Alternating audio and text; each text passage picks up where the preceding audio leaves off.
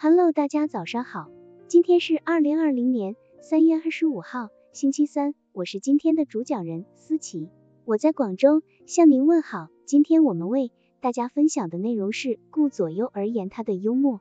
在语言交际中，我们难免遭遇到一些令自己或者他人尴尬的问话，比如涉及国家、组织的秘密，涉及个人收入、个人生活、人际关系等问题。对待这样一些提问。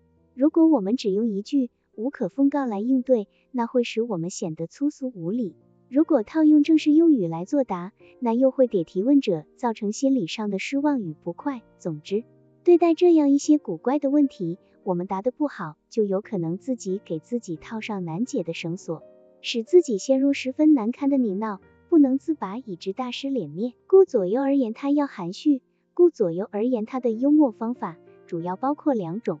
直接幽默转移法和含蓄幽默言他法，又称岔换法。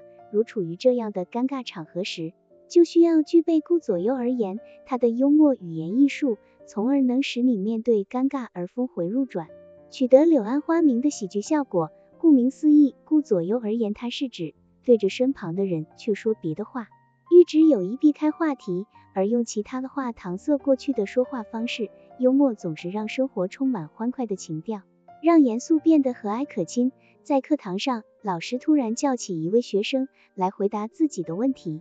待该学生回答完毕后，却引来了同学们的一阵哄笑，因为这位同学回答的是前一道题，与现在的问题风马牛不相及。虽然老师也笑了，但是笑过之后，他对这位同学幽默的说道：“辛苦你了，快吃饭吧。”学生们听到老师如此顾左右而言他的幽默，更是笑得开心。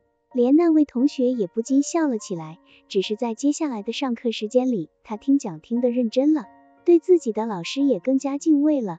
这位老师巧妙利用了顾左右而言他的幽默技法，让这位同学不至于下不来台面，同时也将自己和蔼的幽默态度感染给了大家。普希金也是这样一个善于运用幽默的人。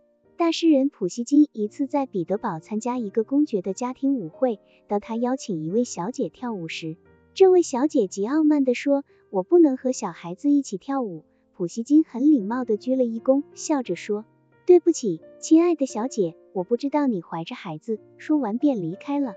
而那位漂亮的小姐无言以对，脸上绯红。利用语言的双解，普希金巧妙将话题的针对点。从自己身上转到了那位漂亮的小姐身上，不露痕迹的就将自己的尴尬转化给了漂亮而又傲慢的小姐，使她脸红。所以我们在采用顾左右而言他的解围法时，应尽量把它运用的不露声色，婉转巧妙。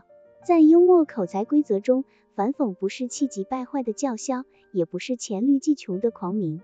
它应该是偶尔露出的峥嵘，锐利锋芒的一线，是在幽默垫脚石中形成的处事方法。好了，以上知识就是我们今天所分享的内容。如果你也觉得文章对你有所帮助，那么请订阅本专辑，让我们偷偷的学习，一起进步吧。